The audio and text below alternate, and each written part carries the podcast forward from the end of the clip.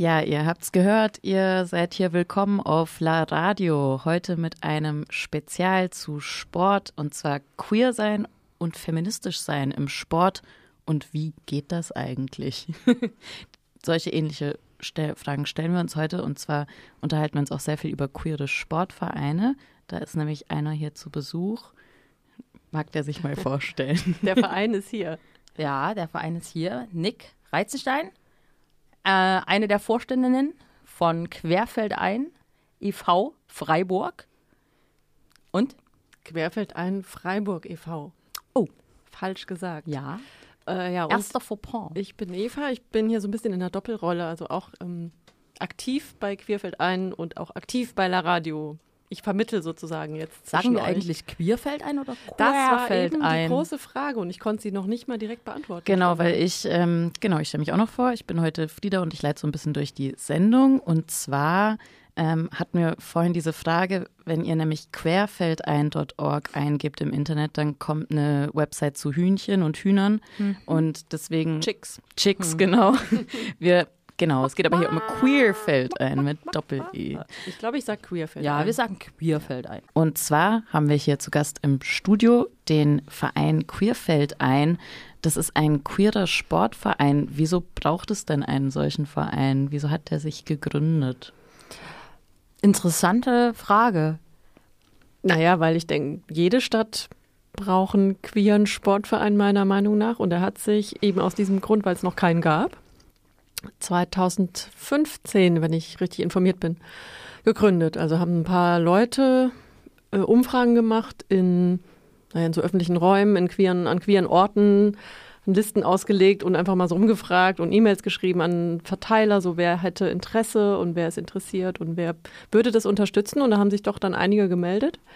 Und so ist der entstanden. Und mittlerweile sind wir fast 80 Mitglieder. Also es ist durchaus überschaubar und noch Luft nach oben. Ja, noch sehr viel Luft nach oben. Ähm, aber beantwortet das die Frage, weil jede Stadt einen braucht? Äh, ist, naja, was äh, sagen denn eure Vereinsmitglieder zum Beispiel? Wieso sind sie zu euch gekommen und nicht einfach in irgendeinen regulären genau. Sportverein gegangen? Das ist nämlich, denke ich, einfach sowas wie eine Schutzzone oder einen Schutzraum auch. Also weil LGBTIQs ja oft in anderen Zusammenhängen, anderen Sport, mit anderen Sportvereinen, ähm, naja, unter Umständen Diskriminierung ausgesetzt sind, wenn sie ihr lesbisch sein, schwul sein, trans sein öffentlich machen. Und damit müssen sie rechnen oder sie müssen sich verstecken. Und Genau, und der Verein bietet sozusagen einen Schutzraum dafür auch. Ja, bei mir war es jetzt auch eher ein Grund, da reinzugehen oder mitzumachen, nicht weil ich jetzt äh, diskriminiert wo, äh, worden wäre, sondern weil ich keine Lust auf Vereinsmeierei hatte im klassischen Sinne und keine Lust auf Wettkampf. Und ich glaube, das ist bei den normalen, Anführungszeichen normalen Sportvereinen ja so Standard. Ne? Man ist da in diesem System drin und je nachdem, wie gut du bist, bist du dann auch ganz schnell herangezogen für Wettkämpfe und dann ist das Wochenende plötzlich weg. Und all dies, also auch das, dieser ganze Leistungsdruck, der existiert bei uns nicht. Also wir sind jetzt, fangen gerade so langsam an, mal ein bisschen ähm, kleine Turniere zu spielen oder so Freundschaftsspiele, dass man wenigstens mal so ein bisschen Ehrgeiz entwickelt. Aber sonst haben wir das nicht und wir haben jetzt auch, ähm, zumindest im Fußball, wo wir, Nick und ich vertreten sind, kein richtiges klassisches Training. So, also eben dieser ganze Druck, dieser Leistungsdruck fällt weg und das war für mich zum Beispiel eine Motivation und für viele andere bestimmt auch. Und dann natürlich, klar, der soziale Raum. Ne? Also muss man sich ja nichts vormachen. Es ist natürlich auch abseits des Spielfeldes passiert da auch was und mitunter auch äh, schöne Dinge. Es, auch ein, es gibt auch schon einige Pärchen, die sich in, bei Queerfeldein kennengelernt ah. haben. Und auch schon wieder Trennung. Also, oh je, Dramen. Kind, glaube ich, auch schon. Ne? Hören? Hochzeiten, alles. Ja, ähm, zum Thema Schutzraum vielleicht nochmal, um diesen, die, diese Rolle von diesem Verein vielleicht ähm, hervorzuheben.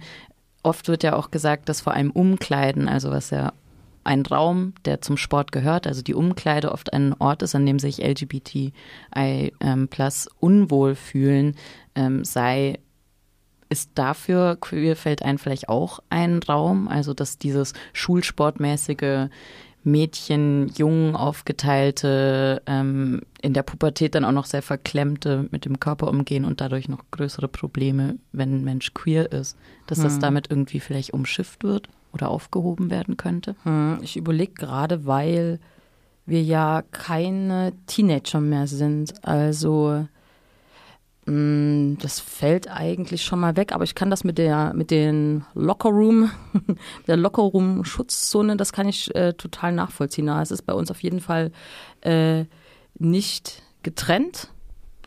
Ähm, wobei, frage ich mich gerade, wenn im Fußball jetzt ein mal ein Cis-Mann mitspielen würde, der würde natürlich, also das würde man natürlich. Das ist äh, durchaus getrennt, ja, schon. Ja, also stimmt, jetzt nicht für, für. Trans-Leute haben wir jetzt Ja, auch nicht so genau. total viele, aber Cis-Männer, die wir jetzt gerade nicht haben, Mhm. aber die, ich glaube, die meisten unserer Mitspielerinnen würden es auch nicht wollen, dass die dann mit in der Kabine sind. Also es ist unterschied, wird unterschiedlich bewertet. Mhm. Aber gerade, genau, gerade Trans-Leute, Trans-Menschen, für die ist das natürlich ein, ein ganz guter Schutzraum, sich, sage ich mir mal so, unter, äh, unter Gleichgesinnten zu sein oder unter Menschen zu sein, die äh, sozusagen äh, sie nicht gleich blöd von der Seite angucken, ähm, wenn sie zum Beispiel mit zu den Männern oder mit zu den äh, Frauen gehen, je nachdem, wie man sich dann halt äh, sozusagen entscheidet, bei wen man sich eigentlich umziehen möchte. Das hast du ja unter Umständen tatsächlich äh, in normalen Anführungsstrichen Vereinen nicht. Und da geht's ja tatsächlich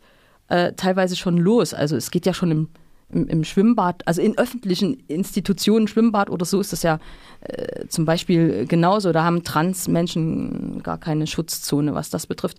Und äh, genau, das ist bei uns natürlich ähm, da ganz anders. Also da gibt es keine, überlegt man sich nicht vorher, oh Gott, was werden jetzt die Menschen um mich herum von mir denken, wenn ich mich jetzt hier mit umziehe oder was denken sie über meinen Körper oder was denken sie über mich oder sonst irgendwas, sondern ähm, das ist da sehr ähm, ein angenehmes, äh, diskriminierungsfreies Umfeld, in dem man sich bewegt. Wir sind jetzt gleich direkt sehr tief in diese Themen, so wieso bräuchte es so ein Verein und so weiter und so fort gehüpft. Könnt ihr vielleicht auch noch mal kurz für unsere ZuhörerInnen sagen, was macht ihr eigentlich als Verein? Also ihr ähm, seid für Fußball verantwortlich, wenn ich das richtig verstanden habe. Was gibt's denn noch? Also bei wir, wir sind verantwortlich für den ganzen Verein, weil wir jetzt zufälligerweise beide gerade relativ frisch im Vorstand sind, spielen selber aktiv Fußball so in diesem Verein. Und so sind wir jetzt dann auch zu dieser Position gekommen.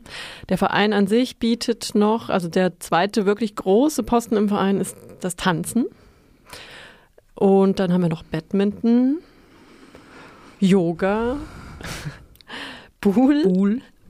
Mountainbike ab und zu. Früher gab es mal Wandern, Fitness gab es mal. Ja, aber das, damit ist es schon fast erschöpft. Also es ist vier, im, zurzeit vier regelmäßige, vier bis fünf regelmäßige Sporttermine. Ja, aber das soll natürlich mit der Zeit mehr werden und wir sind ähm, kräftig am Überlegen, wie ähm, das zu bewerkstelligen ist, dass man noch mehr Sportarten äh, reinholt. Ne? Also wie das vom organisatorischen her geht, das ist natürlich jetzt alles noch sehr überschaubar. Aber wir sind ja auch noch ein junger Verein, relativ gesehen. Ne? Also ist noch viel Luft nach oben. Wir haben uns jetzt auch erstmal neu aufgestellt, was ähm, das, ähm, die Außendarstellung ähm, angeht und ähm, ja, mal, mal schauen. Habt ihr aber das Gefühl, dass die Sportarten, die bi- bis jetzt bei euch am besten vielleicht besucht sind oder sowas, speziell queere oder feministische Menschen an oder beides äh, ansprechen? Also sind das? Es gibt ja bestimmte Sportarten, die mit einem bestimmten Geschlecht assoziiert werden. Also wir haben gerade Fußball und Yoga genannt. Ich würde sagen, vielleicht Frauenfußball hat jetzt in diesem Jahr zum Beispiel eher noch einen Boom gekriegt, aber ähm, Yoga wird ja sehr oft als ähm, also Cis-Frauen zugesprochen Mhm. und so weiter und so fort. Gibt es sowas wie queere Sportarten? Geht das überhaupt? Ich fange mal an. Also ich würde sagen, Fußball ist für lesbische Frauen definitiv mh, die Sportart Nummer eins. Nach Ist wie das vor in Deutschland. Ein Klischee? Nee, glaube ich nicht. Also natürlich ist es ein, ist es ein Klischee. Also es, nicht alle Fußballerinnen sind lesbisch, aber ich glaube, dass da doch eine extrem hohe Prozentzahl ist. Hm. Das deswegen als queeren Sport zu bezeichnen, halte ich für etwas gewagt, weil natürlich ist Fußball extrem maskulin und männlich besetzt nach wie vor. Also Frauenfußball, egal ob die hetero oder lesbisch sind, das interessiert niemanden, äh, ist, da, ist da immer noch ganz am Rand. Mhm. Ja. Und aber sonst, wenn du jetzt nach queeren, also mit diesem Begriff queer, was ja auch was ganz Modernes und Progressives ist, verbinde ich jetzt natürlich überhaupt nicht Fußball, sondern eher sowas wie Roller Derby oder was jetzt hier auch in Freiburg, äh, Mhm. was da jetzt recht neu ist und die ja auch wirklich so ein bisschen politischeren Ansatz auch haben, was wir jetzt oder was man normalerweise im Frauenfußball nicht hat. Wir jetzt vielleicht schon ein bisschen mehr. Ihr hört gerade, falls ihr gerade erst zugeschaltet habt, La Radio mit einer Spezialausgabe zu Queersein und Feminismus im Sport. Wir schwitzen heute queer-feministisch im Studio, nicht weil wir uns viel bewegen, sondern weil dieses Studio einfach automatisch immer sehr heiß wird. Und zwar haben wir gerade darüber gesprochen, können verschiedene Sportarten überhaupt queer sein? Also es ging davon aus, was für äh, Sportarten bei Queerfeld ein, dem queeren Sportverein in Freiburg, überhaupt angeboten werden. Nick, du hattest gesagt, nein, das geht nicht. Nein, ich glaube nicht. Also mir fällt jetzt ehrlich gesagt nichts dazu ein. Mir fällt jetzt keine Sportart ein, wo ich sagen könnte, das ist queer. Ich könnte jetzt sagen, ähm, die Sportart, das ist zum Beispiel Roller Derby, ähm, wird von, wird das eigentlich auch von Männern äh, gemacht? Oft Roller- gibt es, also von mir als Cis-Männer wahrgenommene Menschen in Ja. der Jury. Aber ja, Aha, alles klar. ansonsten habe ich sie auf den Skates auch noch nicht gesehen. Aber auf den Rollen äh, Cis-Frauen, Trans-Frauen äh, hauptsächlich oder feministische, feministisch-politisch denkende Frauen. Mhm. Ja, vielleicht hat das, also vielleicht, also vielleicht müssen wir den Begriff queer dann mal klären, ähm, äh, weil wüsste ich jetzt sonst nicht. Also bei Queerfeld, Sportart. bei Queerfeld ein ist queer, glaube ich, auch eher so, also es klingt halt schöner als schwul-lesbisch. Mhm. Und es ist jetzt gar nicht, oder von den, glaub, behaupte ich jetzt mal von diesen Gründerinnen gar nicht so gedacht in, in diesem allermodernsten Sinne von queer, sondern tatsächlich Mhm. schwul-lesbisch. Und trans Mhm. kommt dann noch dazu. Aber Mhm. Deswegen, also stellt sich da die Frage nicht, ob es queere Sportarten gibt. Also sobald queere Menschen Sport machen, ist, ist das dann, wird diese Sportart in dem Moment queer. Verqueert wird sie. Verqueert, ja. Wie geht denn queer tanzen? Bei euch wird auch Tanzen ähm, als Sportart angeboten. Und ich komme darauf, weil wir in unserer Programmankündigung mal die Frage gestellt hatten, wie geht denn queer Lindy Hop? Dieses Jahr gab es beim Lady DIY Festival in Freiburg einen queeren Lindy Hop Workshop. Leider konnte unsere Interviewpartnerin dazu heute Abend nicht hier sein, aber es gibt angeblich ein ganzes Queer Lindy Festival in Göteborg, welches eben versucht, Geschlechternorm aufzubrechen. Ähm, ist das bei euch dann im Tanz auch so? Ja. Ja, natürlich. Also au- aufgrund der Tatsache, dass da fast nur Frauenpärchen gerade sind. Mhm. Es gab auch ein Männerpaar, aber gut, also wir haben ähm, homosexuelle Paare. Das heißt, da wird dann, als Tanz ist ja so organisiert, äh, Mann-Frau für aktiv-passiv. Und das löst sich da auf. Also da muss man es dann irgendwie anders lösen. Oder ich denke, da wird dann auch öfter mal so durchgewechselt. Also ich, wir sind selber nicht drin und bekommen das dann nur so aus dritter Hand erzählt, wie es da abläuft. Die Tänze an sich sind eher traditionell klassisch, also was man jetzt auch in der Tanzschule Mhm. lernen Standard. würde, Mhm. Standards, genau. Aber eben mit diesen Rollen, das ist so ein bisschen das Spannende. Also, dass ich als Frau auch mal führen kann. Mhm. Wieso, das wurde jetzt schon öfters angesprochen, wieso glaubt ihr, ähm, zieht euer Verein vor allem Frauensternen an?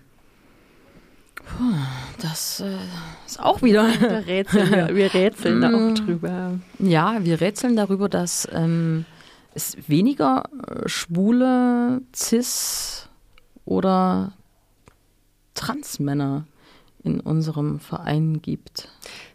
Eine These Ähm. wäre, dass ich, dass ich ja lesb oder queere Frauen, dass sie automatisch eher in queeren weiblichen Kontexten unterwegs sind und eher ihresgleichen oder ihre Freundinnen und Mhm. Bekannten anziehen.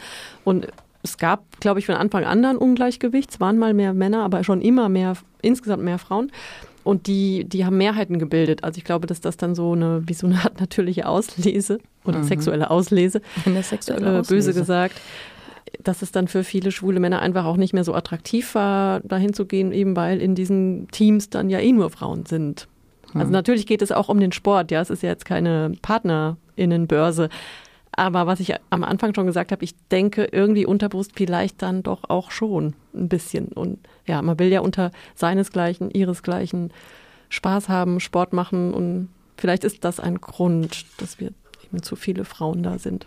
Und äh, schwule Fußballer gibt's ist auch eine These von einer Kollegin von uns, eh nicht so viel, eben weil ja für Jungs äh, galt ja immer so dieses hetero-männlich-Prinzip und schwule Jungs sind wahrscheinlich relativ früh aus ihren Fußballvereinen entweder rausgemobbt worden oder gar nicht erst hingegangen. Ist auch so eine These, dass die sich deswegen nicht so für Fußball interessieren könnten.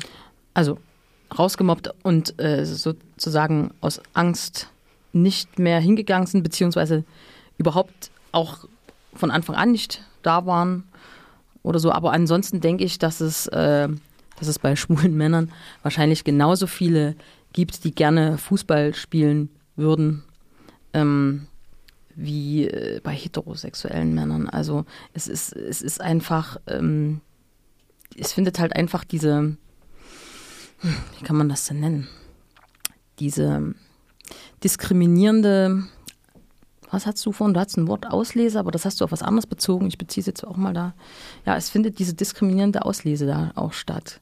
Also da sind schwule Männer natürlich fast noch äh, ich sag mal, im Fußball gefährdeter als lesbische Frauen. Das, das stülpt man ja, wie gesagt, lesbischen Frauen äh, oder so, ne, immer eh gern über, dass die ja gerne Fußball spielen.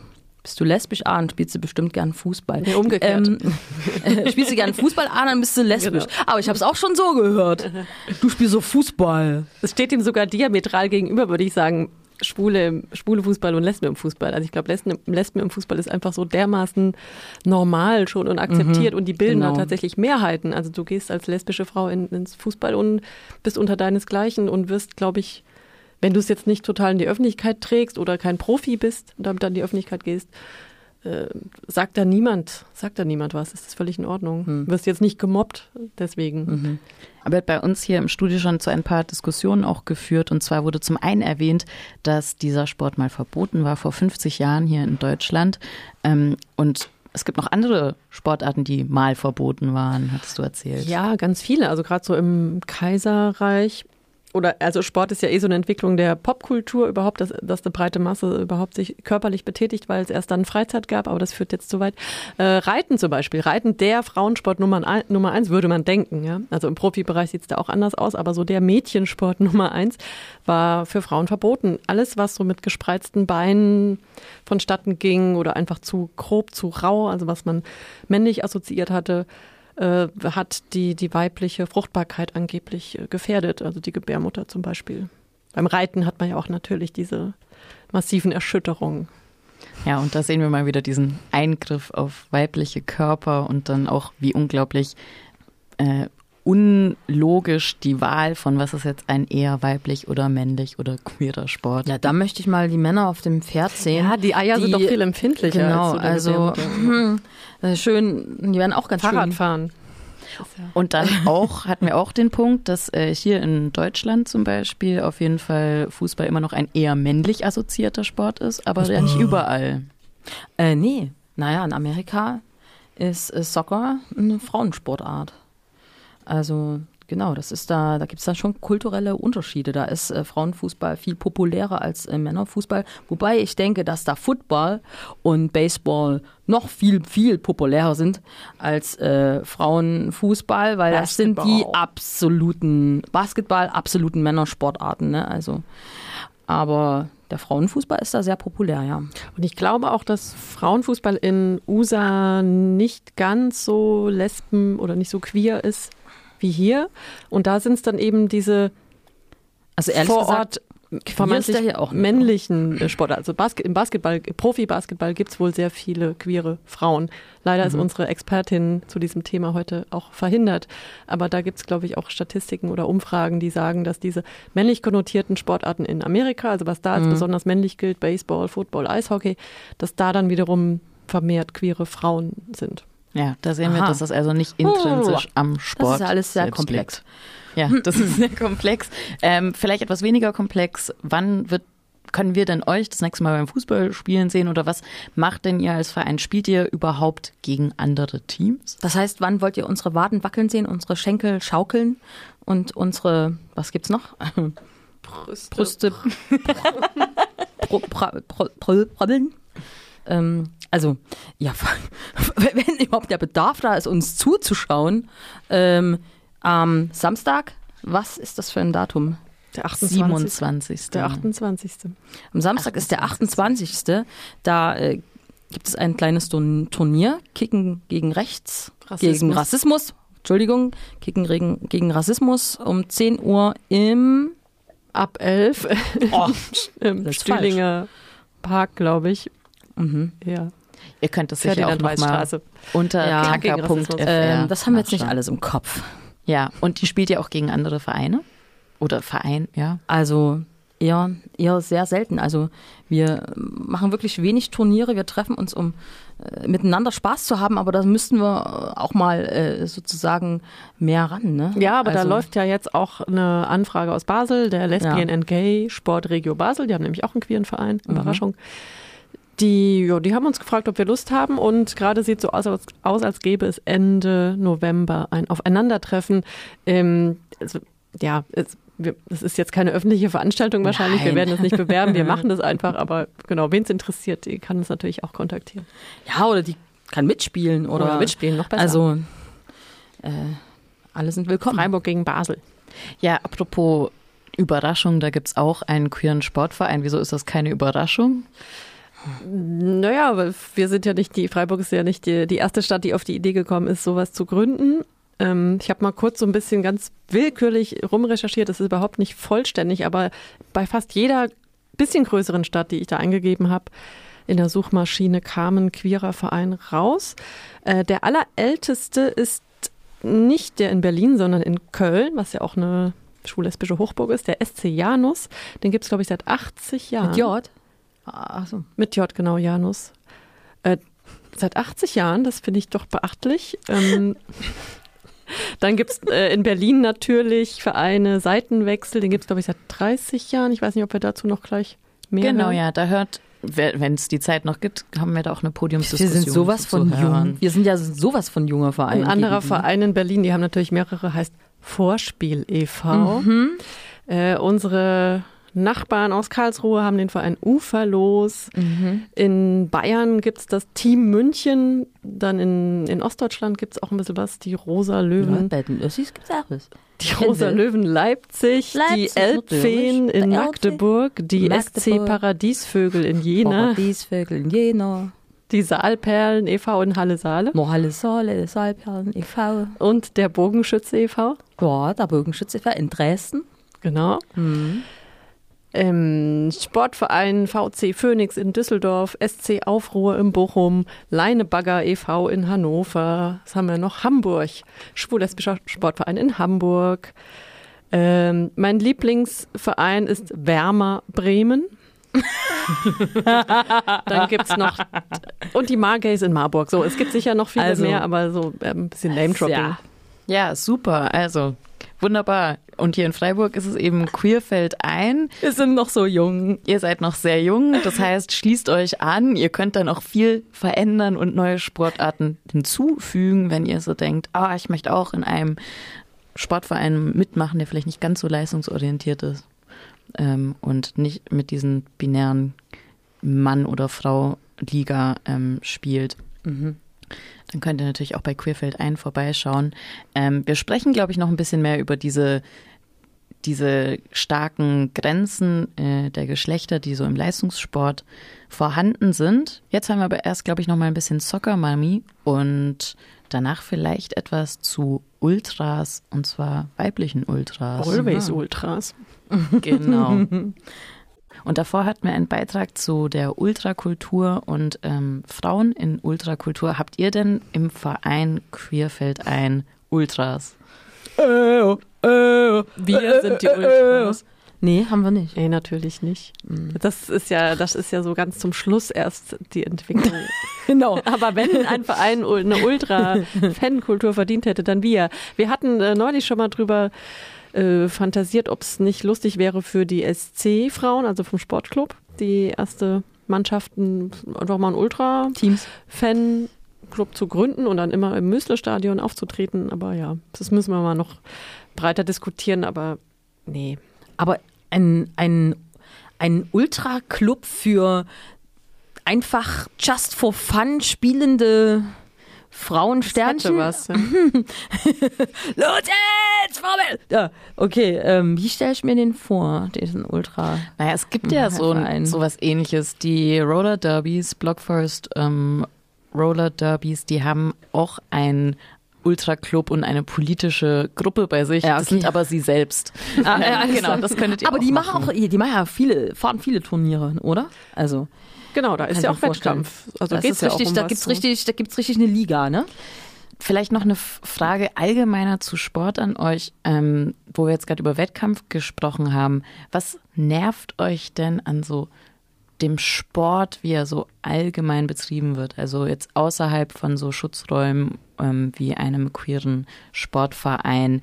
Nervt euch dieses Wettkampfgehabe oder gibt es andere Dinge, die stereotypisch im Sport auftauchen, die euch irgendwie anecken? Hm.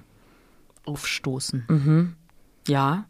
Also dieses Leistungsdenken nervt äh, mich auf jeden Fall besonders. Also auch äh, das zum einen, mich nerven äh, die Unterschiede zwischen ähm, Männern und äh, Frauen im Leistungssport. Ähm, was nervt mich noch? Ja. Hm. Eva, was, was nervt uns noch so? Nee, was nervt dich? Ich glaube, mich würde am meisten nerven die, äh, eine Trainerin oder ein Trainer, der oder die, also so, sofern ich die Person nicht 100% respektiere, äh, könnte ich das nicht auf die hören. Und auch ab einem gewissen Alter hat man eh keine Lust mehr, Befehle diese zu befolgen. Hierarchien meinst du? Genau. Hm. Ja. Also es, obwohl das bestimmt total sinnvoll ist und zielführend, äh, Hierarchien im Sport zu haben oder Leute zu haben, die sagen, was jetzt als nächstes getan wird. Also durchaus, wenn es darum geht, vorwärts zu kommen und zu gewinnen, das sehe ich schon ein. Aber ich persönlich möchte es nicht haben. Aber viele würde sagen, würden ja sagen, genau dann geht ja der Spaß im Sport weg, wenn der Wettkampf wegfällt. Und diese Hierarchien, die brauchen wir halt, um besser zu werden. Naja, Okay. zumindest halt jemand, die so ein bisschen alles im Blick hat oder auch eine Trainerin während des Spiels macht ja Sinn, die das Spiel von außen sieht und sagt, an der Stelle müssen wir was verändern oder du musst ein bisschen dich anders stellen und anders agieren. Ich meine, das würde ich jetzt nicht als Befehl bewerten, sondern als guten Hinweis. Und ja, also natürlich, das ist so ein bisschen die Kehrseite der Medaille, weil ich eben gesagt habe, wir haben keinen Wettkampf, keinen Leistungsdruck. Es macht ja auch schon Spaß, sich zu messen bis zu einem gewissen Grad. Ja, also das ist, es ist ein sehr schmaler Grad und eigentlich ist, wir sind auch, also wir zählen im Training bei unserem Spiel nicht streng, aber ähm, eine Vorgängerin hat mal gesagt, am Ende steht es immer 10-10.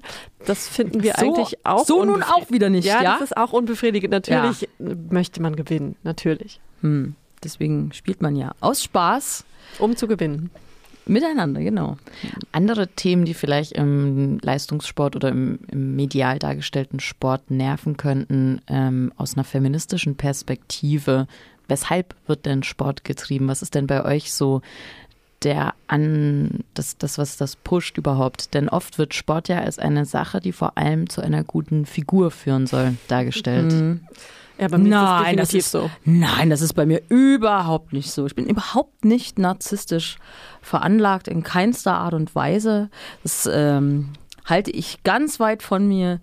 Ich mache es einfach nur aus Spaß. Ist wahrscheinlich schon schwierig, das von sich äh, ja, Nein, das Quatsch. abzustellen. Also natürlich dieser Nebeneffekt, dass, äh, ähm, dass man so ein bisschen Ausdauer bekommt und sich athletisch fühlt. Oh, das ist natürlich, das, ja, das macht, das macht schon einiges aus. Also natürlich betreibt man auch dafür Sport. Das ist äh, ganz klar. Aber mh, dann sind wir wieder beim Thema mh, Schönheitsideale oder ja, äh, es äh, ist halt, äh, das finde ich so ein, so ein bisschen schwierig. Das kann ja auch sehr an die Selbstoptimierung reingehen, in eine ungesunde Selbstoptimierung. Mm, Okay, alles, was Spaß macht, finde ich im Sport total super. Alles, was man äh, mit einem, wie soll ich das beschreiben, in Anführungszeichen noch mit einem gesunden Lebensstil, was Sport betrifft, vereinbaren kann, finde ich total gut. Bei mir geht es halt tatsächlich los, wenn es leistungsmäßig betrieben wird. Ähm, meine Meinung ist, dass es was, äh, was, was hat irgendwas, hat irgendwas Ungesundes, Ungesundes an sich. Ich weiß auch nicht, wenn ich diese ausdefinierten Körper sehe, ich äh, irgendwie ähm, ja, es, äh, ich, ja, es ist, es ist, Ja, gut. es ist Jedem schwierig. sein Geschmack, es ist, ne? jeden sein, ja. jeden sein, jeden sein, äh, je, jeder, je, jede ihrem seinen Geschmack, ja. Also Natürlich. mir geht es nicht um Selbstoptimierung im Sinne von, ich möchte einen schöneren Körper haben. Also es ist vielleicht ein ganz angenehmer Nebeneffekt, wenn er denn eintritt. Aber das ist auf keinen Fall die Motivation. Der Ich tritt ja auch nicht automatisch Nee, ein. ich glaube also auch nicht, dass das von Leuten, die jetzt Fußball spielen zum Beispiel oder tanzen, ist das, glaube ich, nicht die Motivation, einen besseren Körper zu haben. Dafür geht man joggen oder in die Muckibude. Äh, für mich ist aber der Reiz, der absolute Reiz an, an Ballsportarten zum Beispiel oder Schlagsportarten, äh, die Ästhetik. Und das hat dann schon auch was mit Schönheit zu tun und auch damit, wie bewege ich mich, wie bewege ich meinen Körper, was kann ich, wozu ist mein Körper in der Lage? Und ich möchte das schon immer weiter irgendwie verbessern oder das Niveau halten, das durchaus. Ich habe neulich ein Interview mit einer Person geführt, äh, auch für La Radio, das wird irgendwann zu hören sein, zu Körperunzufriedenheiten. Darum ging es eigentlich und da kam ja auch auf das Thema Sport zu sprechen und dann war ein Tipp von ihrer Seite, das Sport machen, um sich einfach im Körper zu fühlen, statt irgendwie den Körper zu bändigen oder was auch immer so eine Motivation dahinter sein könnte, die vielleicht irgendwie negative Gefühle auch auslöst oder Druck auslöst, einfach nur den Körper zu fühlen schon eine schöne äh, Motivation ist. Ja, es ist was Physisches einfach Naja. und das ist meistens schön. Ja. Und auch spie spielerisch. Mir fällt noch ein Thema. Ah, möchtest du noch? ich, würde, ich wollte bloß sagen, dass wir bei uns natürlich alle oberkörperfrei spielen, das ist klar. Ach ja, oberkörperfrei. Wir spielen Das alle oberkörperfrei, also das ist der Raum dafür. kommt vorbei. Ein anderes Thema, das ist auch eins, das natürlich nerven könnte, all die OK OKFs, die oberkörperfreien Männer in der Boah. Fankurve. Ähm, aber ein anderes Thema, was mich vielleicht auch noch an Sport nerven würde, ist, ähm, sind Dresscodes und die Darstellung von LeistungssportlerInnen. Ähm, Gibt es bei euch Dresscodes? Ja, total. Also, wie gesagt, oberkörperfrei und eine Ein enges Äh, Höschen, ne? Mm, enges Höschen mehr möchte oder eine schlapprige Shorts. Geht auch. Also natürlich nicht. Wir haben noch nicht mal ein einheitliches Trikot. Ähm, ja, aber also es gab ja die Diskussion bei rund um Beachvolleyball, wie das Höschen geschnitten sein muss bei den Frauen und äh, oben auch nur so ein Bikini-Oberteil und die Typen haben so ein lappriges Unterhemd an. Äh, mir ist aufgefallen beim gerade beim Tennis, was ja auch so ein Traditionssport Warum dieses ist. Röckchen?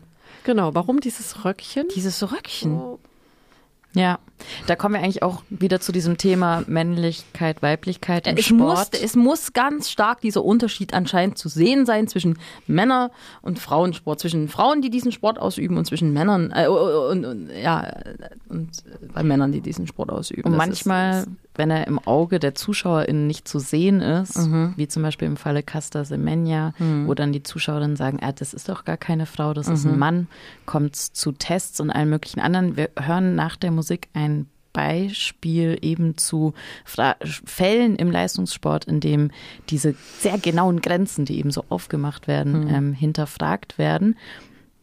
Genau. Vielleicht wollen wir damit weiterfahren oder ja, dann fahren wir äh, damit weiter. Wir hören davor. aber man kann sagen, im Grunde genommen, im Grunde manifestiert Leistungssport ein binäres Geschlechtersystem auf jeden Fall ganz stark. Und dafür sind wir auch da, äh, die queeren Sportvereine, um das so, ne, um das so ein bisschen aufzudröseln. Das nochmal jetzt als Gedanke von mir dazu. Und jetzt das kann der ist Beitrag. tatsächlich ein Gedanke, den ich gern noch für nach, also nach dem Beitrag noch Okay, weiter alles klar. diskutieren Mhm. würde. Super. Okay, wir sprechen heute über Queersein und Sport und Feminismus und wir haben vorhin einen Beitrag gehört, welcher so ein bisschen die starren binären Geschlechterregelungen im vor allem prestigeartigen Olympiasport schlechthin, nämlich den 100 Meter Läufen, 400 Meter Läufen und 800 Meter Läufen in Frage stellt.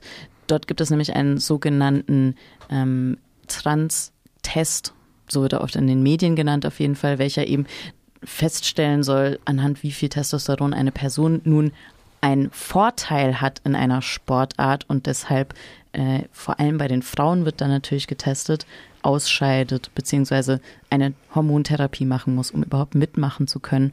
Und bevor wir diesen Beitrag gehört haben, hat Nick hier im Studio ähm, noch hinzugefügt, dass oder vorausgesagt, dass ähm, binäre Geschlechterrollen ja eigentlich im Leistungssport manifestiert werden. Könntest du vielleicht nochmal darauf eingehen, was du damit meintest? Mhm. Also wie ähm, bedingen sich denn diese beiden Felder irgendwie gegenseitig und was, was kann man vielleicht dagegen auch tun? Ah, da gab es ja jetzt im, in, in dem Interview schon ganz gute Ansätze. Ähm, also, dass das manifestiert wird und dass, äh, dass das sozusagen die Eindeutigkeit aufrechterhalten werden muss, das haben wir ja äh, genau im Interview und äh, anhand dieser, dieser Tests ähm, sozusagen, äh, das wird ja da belegt, dass es ein, ein, ein sehr, sehr konkretes Interesse daran gibt, ähm, das, das, das einzuhalten. Wie es auch äh, so oder so im gesellschaftlichen Leben mehr oder weniger ein großes Interesse daran gibt, ähm, eindeutig äh, äh Männer und Frauen eindeutig äh, zuzuordnen. Und warum sollte das ausgerechnet im Sport, im Leistungssport äh, anders sein? Also ich, also aber wieso ist es im Amateursport möglich, durch zum Beispiel queere Vereine das aufzubrechen? Wieso ist das im Leistungssport nicht, nicht um möglich? Geld geht bei uns. Ja, also, also, dieses Zusammenspiel von Patriarchat und genau. Neoliberalismus. Ja, also das äh, denke ich, das ist ein ganz wichtiger Aspekt dabei. Bei uns, äh, klar, also wenn man selbst trans, äh, inter, schwul, lesbisch ist, dann äh, ist das ja sozusagen hat man ein, ein großes Interesse daran, und wenn man noch sportbegeistert ist, ein großes Interesse daran, ähm, das aufzubrechen, also das aufbrechen zu wollen. Und äh, natürlich, in den Leistungssport schaffst du es nicht. Nicht als Transperson. Du schaffst es als äh, schwule Cis-Frau, äh, schwule Cis-Frau, ihr wisst, was ich meine. als schwule Mädchen. Als schwule Mädchen ne, schaffe, als lesbische Cis-Frau oder schwuler Cis-Mann schaffst du das natürlich. Dass du kannst ja dein, äh, deine Sexualität kannst du ja äh, sozusagen geheim halten. Und schwul und lesbisch ist ja auch nochmal was anderes wie trans und inter. Also, ne, äh, äh, sehr komplex. Ähm, aber als Transperson ähm, ist es, glaube ich, also äh, ist es dir, ist es praktisch unmöglich, in den Leistungssportbereich einzutreten. Genauso wie es, also da fängt die Diskriminierung an, genau wie die Diskriminierung anfängt, dass du, ähm, was hatten wir vorhin auch noch? Basketball. Du kannst nur bis zu einer gewissen Größe leistungsmäßig Basketball spielen. Ähm, da denke ich auch mal, ja, mach doch die Körper einfach ein bisschen weiter runter. Dann können alle Größenklassen Basketball spielen. Und wieso überhaupt Klassen haben? Also das ist ah, auch eine Frage, ja. die ich mir oft stelle, die ja. halt mit dem Leistungssport vor allem kommt. Also es muss sich bewiesen werden. Bewiesen mhm. werden kann sich irgendwie immer nur in einem bestimmten Feld. Wir brauchen diese mhm. Klassifizierungen ähm, und diese Grenzen, die vielleicht ein Amateursport halt irgendwie brechen kann auch. Ja, und äh, nur der Amateursport, äh, also, also da fängt es, glaube ich, an, aber äh, bis das durchsickert in den Leistungssport, also ich denke, dass die das, das also ich nehme an, dass, dass, man, dass man dafür belächelt wird, ne, von, äh, von den Leistungssportabteilungen, die das die, die die Wettkämpfe regeln, was weiß, was weiß ich. Also ähm, ich habe da aber wirklich also überhaupt keine Einblicke, was das betrifft. Das ist, äh, ich habe da eine Kritik, aber ich weiß nicht, ja. ähm, inwieweit, inwieweit das, das äh, so langsam durchsickert, auch in den Leistungssport. Ich habe in meiner Recherche auf dem freien Radiosnet auch einen Beitrag gefunden, äh, in dem ein Transmann interviewt wird, der zuvor Stabhochspringerin war und mhm. ähm, Ach, dann mh, später mhm. genau naja. nicht mehr äh, halt kompetieren konnte, mhm. weil das auf dem Pass eingetragene Geschlecht hat eine Geschlechtsangleichung gemacht, also äh, im Sinne von also Transmann, ja also mhm. genau, mhm. also ähm, F2M, also ja. Female to Male mhm. äh, äh, Anpassung gemacht und dieser Mensch konnte danach eben nicht mehr im ähm, Leistungssport Sport mitmachen. Mhm, genau, ja. weil der dann als unfair sozusagen äh, bei den Frauen mit Ja gut, also hätte. Testosteron könnt, könnt ist natürlich dafür für Muskelaufbau also für bekannt. alles, für mich ist das total logisch, dass mhm. die Geschlechter, wenn wir mal von Mehrheiten Mann, Frau, Cis ausgehen, getrennt sind. Wenn das nicht so wäre, gäbe es keine einzige Cis-Frau, keine einzige, bis zur fünften Liga, keine einzige. Und es ist doch super fair, dass deswegen auch äh, zwischen den Geschlechtern getrennt wird, damit Frauen auch noch Chance haben, damit Geld zu verdienen. Weil Cis-Männer einfach mal evolutionsbiologisch gesehen körperlich leistungsfähiger sind, warum auch immer, kann man noch drüber streiten, als die meisten Frauen. Aber wenn es gemischte Teams gäbe von Anfang an. Dann ähm, habe ich aber nicht mehr die, die, die maximal abrufbare Leistung. Und ich als Konsumentin möchte das eigentlich schon auch ganz gerne sehen. Was ist denn maximal möglich? Da interessiere ich Was mich. ist da das mein Interesse auch. Fußballspiel? Ja. Also Ich interessiere mich auch überhaupt nicht dafür, Sportarten anzuschauen. Also es ist, äh, ich, ich, ich spiele gerne Fußball, aber das ist nicht mein Interesse, mir die höchstmöglichen Leistungen von irgendjemandem anzuschauen. Ich halte das alles für, für, für äh, ich, ich empfinde das als uninteressant und ich empfinde es auch als ähm, Schädlich vielleicht? schädlich. Ich denke, dass der Leistungssport durchsetzt ist ähm, mit Doping. Also ich habe einen Bericht im Spiegel mal gelesen vor vielen Jahren von einem äh, Doping-Aussteiger, also ein Mensch, der sozusagen äh, die, das, die, diese Mittel äh, an den Mensch gebracht hat und ähm, er hat gesagt, es ist kein Leistungssport ohne Doping möglich. Und das ist, das ist von, von für mich sind das von vornherein so Ausschlusskriterien, weswegen ich äh, irgendwie äh, ab einem gewissen Alter das Interesse daran verloren habe, mir Sport anzuschauen. Also ich habe mir sehr gerne Leichtathletik angeschaut, zum Beispiel, aber das ähm, ja, aber das ist auch nochmal ein ganz anderes Thema, genau. Und wenn das weiter so über Leistung definiert wird, der Sport, ähm, das ist ja Sport und Leistung, das ist ja, scheint ja anscheinend unweigerlich, un, untrennbar miteinander verbunden zu sein, wie so vieles in einer Leistungsgesellschaft. Ähm, solange das so ist und solange es Leute gibt, die sozusagen die höchstmöglichen Leistungen von anderen Leuten bewundern wollen, ob jetzt ähm, mit oder ohne Mittelchen erreicht, solange wird auch diese Trennung der Geschlechter, also Mann, Frau, äh, geben und solange wird eine, werden Transmenschen, queere Menschen auch keine Chance haben, da jemals reinzukommen. Also Ich denke dann auch, das ist ja dann unfair. Also du hattest gerade gesagt, ist es dann nicht unfair, weil dann keine Frauen mehr im Sport mitmachen könnten wegen biologischen Gegebenheiten, so was den Körper anbelangt. Dann denke ich mir, ist es aber nicht auch einfach unfair, dass gewisse Leute total exkludiert werden von vornherein, weil es nicht so etwas wie Transliegen gibt. Und dann, um jetzt aus meiner Rolle als äh, Interviewerin rauszuschlüpfen, so der Kommentar von meiner Seite, dass ich Sport auch nicht als Konsumentin schaue und deshalb ähm, auch eher eine kritische Haltung habe, weil ich auch denke, dass es genau nicht möglich ist in einem Metier, in dem der Körper wieder so zu Kapital gemacht wird und ähm, so etwas wie Chancengleichheit und Fairness überhaupt zu haben. Und ich möchte nicht, dass Sport betrieben wird, um Geld damit zu machen oder um, um Leute im Wettkampf zu sehen. Ich glaube, das ist im Endeffekt das, was mich persönlich jetzt vom Sport abgeschreckt hat, weil ich wurde aus meinem Sportverein ausge rausgemobbt sozusagen, da ich an zu wenig Wettkämpfen, ich habe Leichtathletik gemacht, äh, teilgenommen habe. Und dieses Leistungsdenken ist mir deswegen extrem fremd auf jeden Fall. Ähm, und genau, und ich würde halt sagen, dass es unglaublich an eine patriarchale und kapitalistische Gesellschaft so ge gekoppelt ist, dass wir diese strengen Regeln haben und dass die nicht aufgelöst werden. Und wenn man jetzt das mal weiterdenkt, was ist denn der leistungsfähigste Mensch, dem du dann zuschaust, ist dann ein, würde ich äh, jetzt mal orakeln, ein heterosexueller Cis-Mann. Also die Frage ist auch, ähm, also wenn man jetzt mal davon ausgeht, was du meintest, Eva, dass äh, Männer leistungsfähiger, im Durchschnitt leistungsfähiger sind als Frauen, wa- was dann im Einzelnen noch passiert. Es gibt natürlich Frauen, die viel leistungsfähiger sind als ein einzelner äh, ausgewählter Mann. Aber ähm, ist das dann sozusagen das Nonplusultra, sich diesen leistungsfähigen Menschen anzuschauen, ähm, ihn zu bewundern und ähm, naja, also alles, was halt damit verbunden ist. Mit wem die Sportler schlafen, spielt, glaube ich, keine Rolle. Also sexuelle Orientierung spielt überhaupt keine Rolle. Das Aber stimmt, ja, ja. also zum Beispiel im Tennis würde ich sagen, dass zum Beispiel ein Spiel zwischen Roger Federer und Novak Djokovic oder Nadal das absolute Nonplusultra des Tennissports ist derzeit. Ja, und da geht nichts, also da wird nichts Besseres passieren. Ich kann mir natürlich auch Venus, ähm, Serena Williams anschauen, die macht das auch ganz gut.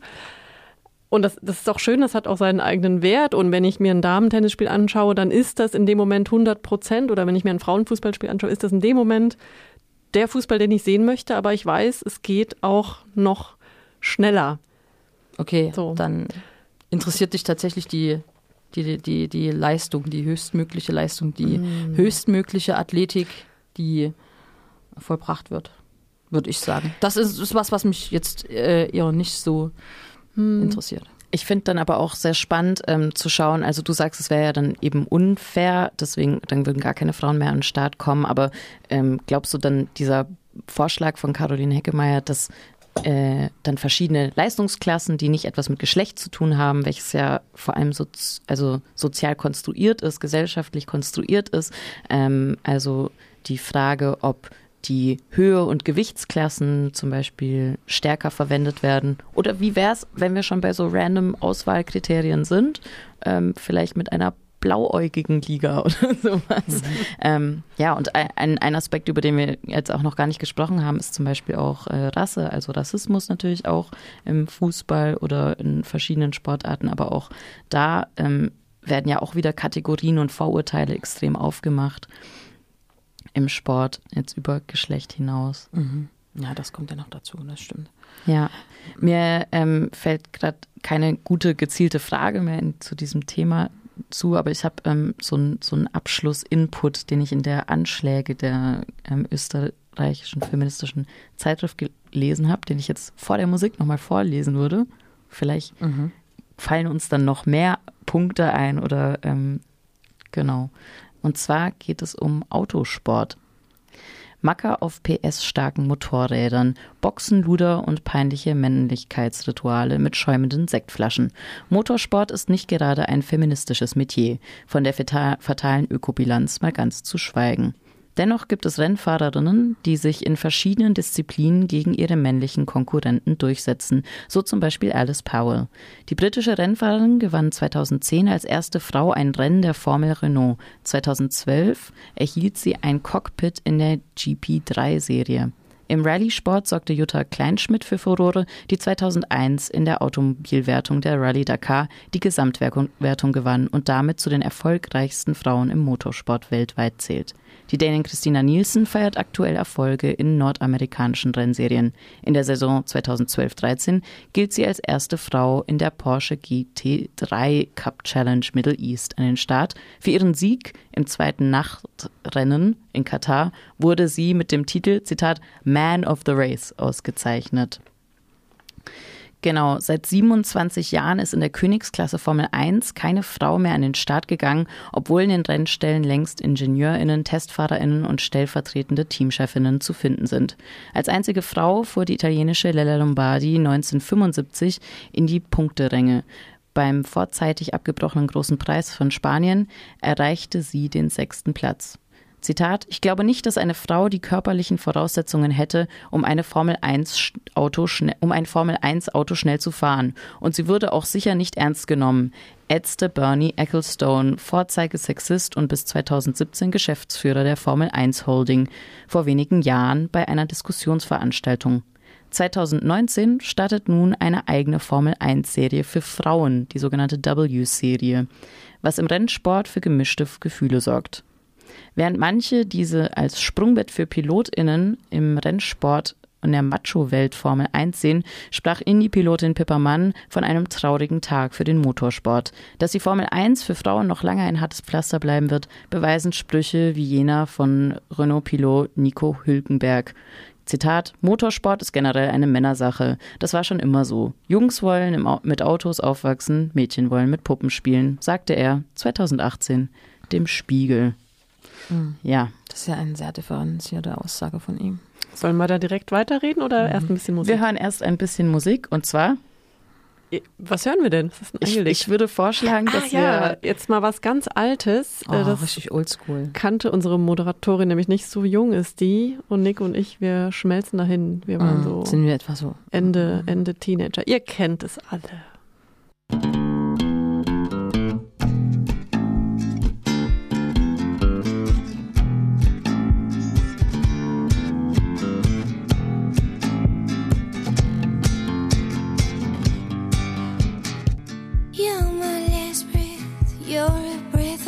Share to me. I am empty, so tell me you care for me. You're the first thing and the last.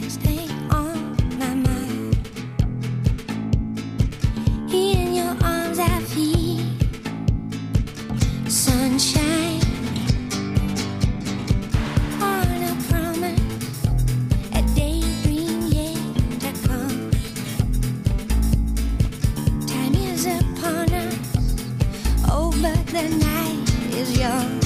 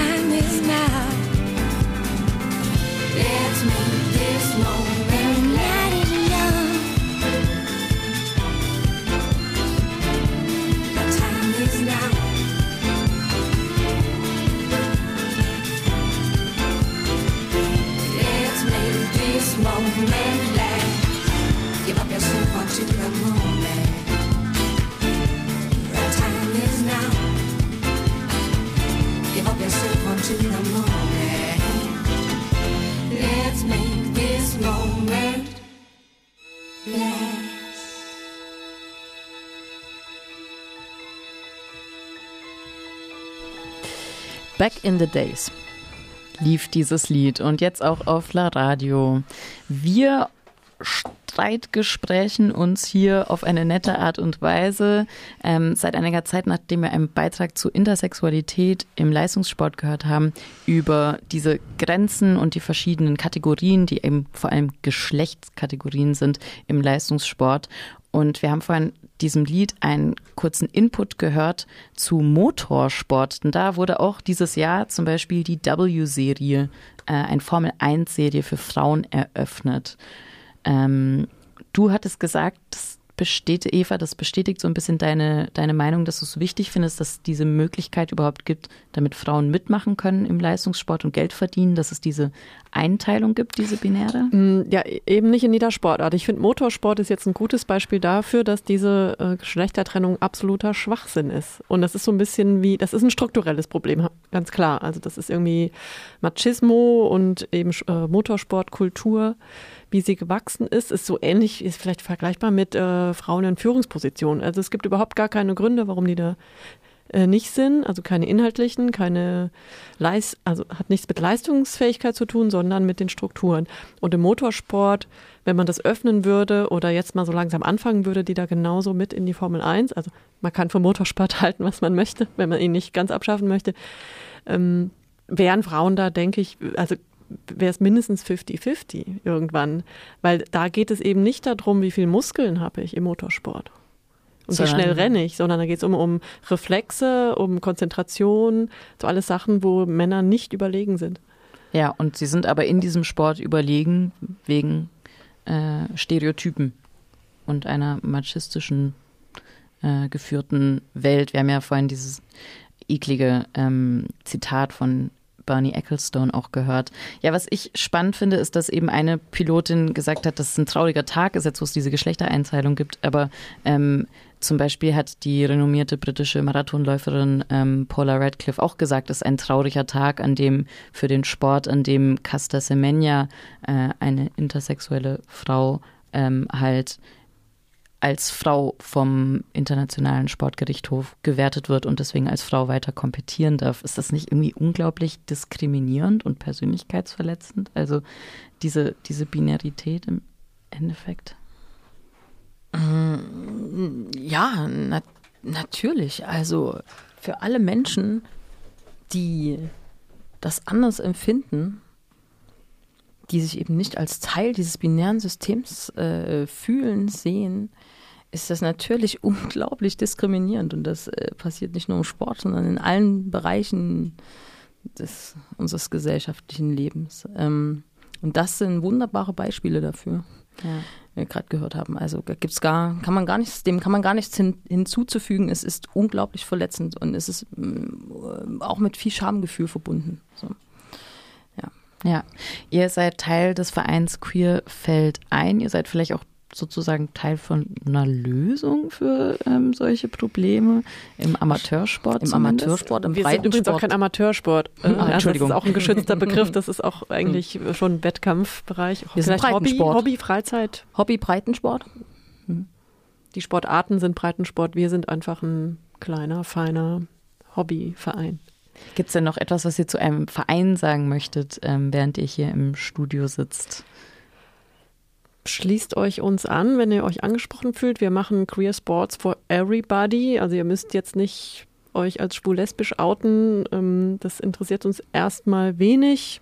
Wenn ihr euch angesprochen fühlt von unserem Konzept und Bild, kommt vorbei. Es geht, Spaß steht im Vordergrund. Äh, Gerne auch Cis-Männer oder Trans-Männer, die wir leider noch zu wenig haben. Alter spielt auch überhaupt keine Rolle. Unsere Spannbreite liegt zwischen von 24 bis Anfang 50, aber wir würden auch 70-Jährige also und 16-Jährige, also wir fördern ja auch die Jugend. Jeden Ihr seid wirklich alle willkommen. Ihr habt La Radio gehört mit einer Sondersendung zu Sport und Queerness. Und wir haben gerade zur gleichen Zeit, wie wir diesen Song gehört haben, dieses Sportvideo angeschaut, in dem extrem unsportlich Sport betrieben wurde. Das gefällt Ah, uns, ja, oder? also mir gefällt das total. Ich finde, Sport wird total überbewertet, besonders Leistungssport. Und die haben das total gut auf die Schippe genommen. Ich nehme mal an, dass die das in dem Lied auf die Schippe genommen haben. So habe ich das gelesen. Ähm, Ja. ja. Also wir haben hier auch eben eine angeregte Diskussion gehabt. Wenn ihr euch da einschalten wollt, wenn ihr selber Sendung machen wollt, dann schreibt gerne an laradio.rdl.de. Wir freuen uns immer über Leute, die mit uns nicht einer Meinung sind und deswegen andere Sendungen machen wollen. Aber ihr müsstet schon gegen das Patriarchat sein. Das wäre Ja, schon, das schon. Grundvoraussetzung. Genau. Ja, hier im Studio für euch war ich Frieda an Mikrofon. Ja, und Eva? Und Nick. Und den, die ganze Sendung könnt ihr auf rdl.de nachhören. Sie läuft auch am Mittwoch zwischen 1 und 3. Und wir hören jetzt unser schönes Outro und dann vielleicht noch was von Soccer Mami. Ähm, Soccer Mami, dazu noch vielleicht ein paar Worte. Äh, ja, hat einen tollen Namen. Passend zu unserer Sendung genau. heute. Ich habe ja am Anfang schon was zu ihr gesagt. Also das ist diese, diese ganz junge Schweizerin, die jetzt Amerikanerin geworden ist und sehr schöne Musik macht. Okay, Sophie Allison. dann verabschieden wir uns jetzt mit dem Outro und dann noch ein bisschen Musik. Weiter geht's hier, wenn ihr am Dienstag hört, mit der Chrono Charterie.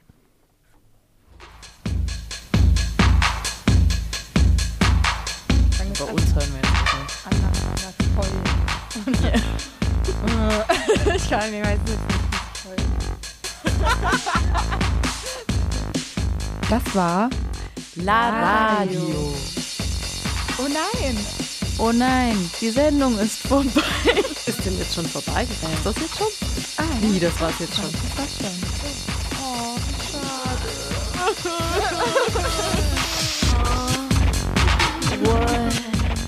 Bis nächste Woche.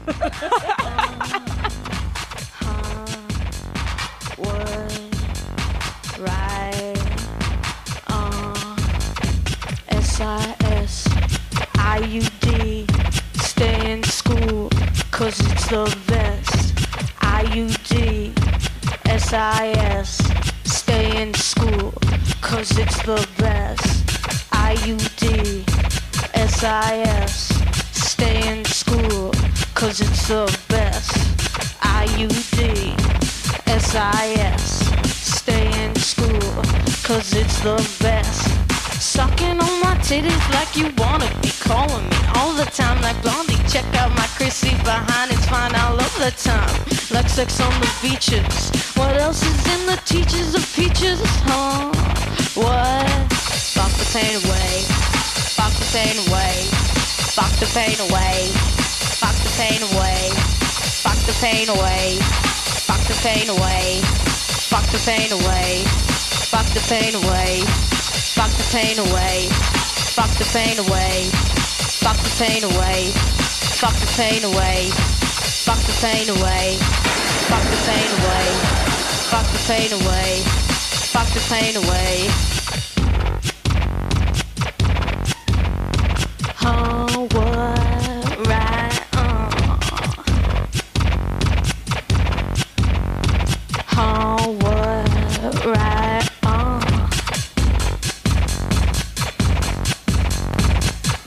buses and the teachers of peaches and sex on the beaches. What right?